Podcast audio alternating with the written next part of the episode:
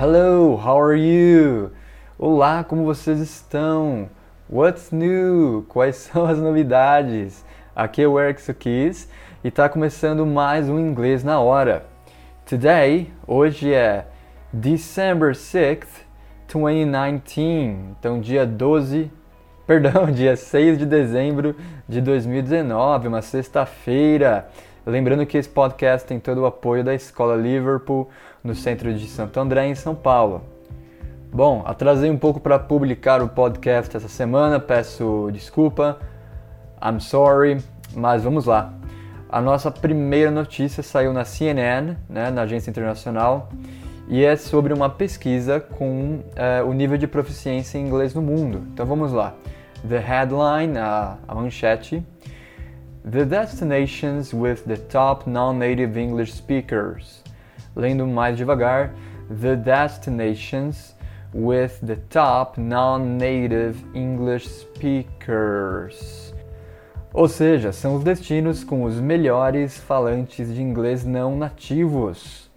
Uh, quais países que têm o maior nível de proficiência? Então nós vamos ver aqui nessa pesquisa, né?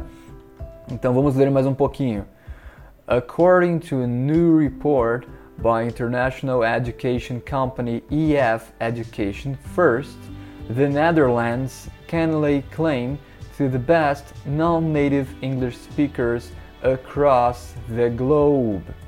Então voltando, according to a new report by de acordo com, com um novo relatório feito pela, né, por, pela empresa de educação internacional, by International Education Company, e o nome da empresa é EF, EF Education First, né? The Netherlands, the Netherlands, ou seja, a Holanda pode reivindicar o seu, o seu posto de de país com os, né, os, os, os melhores falantes de inglês não nativos across the globe, é, ao redor do mundo.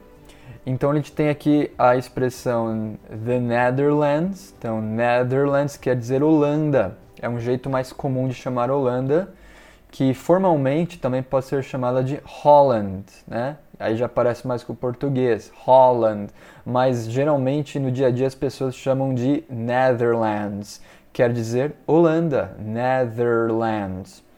Então ela pode reivindicar, aqui o texto usou a expressão can lay claim to, ok?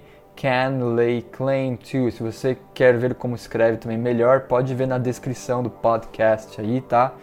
Então, can lay claim to pode reivindicar o seu posto aí com os melhores falantes.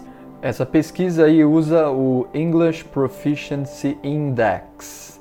English Proficiency Index é o índice de proficiência em inglês, tá? Que foi criado por essa empresa aí, EF Education First, e é baseado, em inglês a gente vai falar aqui, ó, based on, based on, baseado em a free online test taken by 2.3 million volunteers, em um teste online gratuito, né, feito por 2,3 milhões de voluntários, né? E esses testes indicam que the Dutch are the most fluent in English. Então, the Dutch, aí a nacionalidade, os holandeses, tá? Também a palavra muda, fica Dutch, ok? The Dutch are the most fluent. Então, em primeiro lugar nessa pesquisa ficou a Holanda. Em segundo lugar ficou Sweden. Sweden é a Suécia, ok? E o Brasil, nosso país, só vem na posição 59, né? Lá, lá atrás, ok? Eles, eles avaliaram 100 países, 100 countries. Então, o Brasil ainda precisa melhorar bastante o aprendizado e ensino de inglês também. Uma coisa que eu achei curiosa é que o México, o México, ficou atrás da gente, na posição 67. Eu achava que por fazer a fronteira lá com os, os Estados Unidos, talvez eles tivessem aí a proficiência maior, mas não foi o caso. E os nossos manitos da Argentina estão na posição 27, estão bem na frente da gente aí na proficiência em inglês. E o, o Chile, né, também está na frente na posição 42 tá bom? Então, obviamente que a pesquisa também não analisou outros fatores também, né, como, sei lá, população, é, nível de renda, acesso a estudo, etc, né? Mas é só para a gente ter uma noção mesmo, beleza? Uma coisinha interessante. E na mesma notícia, a CNN citou outra pesquisa também aqui do Pew Research Center, que mostra que os norte-americanos também não aprendem uma segunda língua. Mostrou que 20%, 20% of school students in the United States study a foreign language, ou seja, só 20% dos estudantes nos Estados Unidos aprendem uma segunda língua, né? enquanto que nós brasileiros às vezes temos que aprender três, outros países também da América Latina, né? Então uma coisa para se pensar também. A gente se esforça muito aqui, né? Aqui na América do Sul. Então o pessoal se esforça muito aqui para aprender inglês, espanhol, né? Enquanto que os Estados Unidos só falam uma língua e não querem aprender outras. Complicado, hein, gente? Uma coisa para pensar. Por falar aqui nos Estados Unidos, saiu também o aqui no tabloide norte-americano The New York Post uma notícia sobre um professor que mandou um pouco mal aí nesse espírito natalino que está chegando o Natal, né? Christmas. Olha só. Olha só a headline. Parents outraged after teacher tells first graders that Santa Claus isn't real. Ou seja, os pais ficaram outraged enfurecidos, pé da vida, depois que um teacher tells first graders, e ele disse aos alunos da primeira série que o Papai Noel, Santa Claus, não é real. E vamos continuar lendo aqui a notícia. A substitute teacher in Park Slope, New York City, got kicked out from the classroom for being a real Scrooge.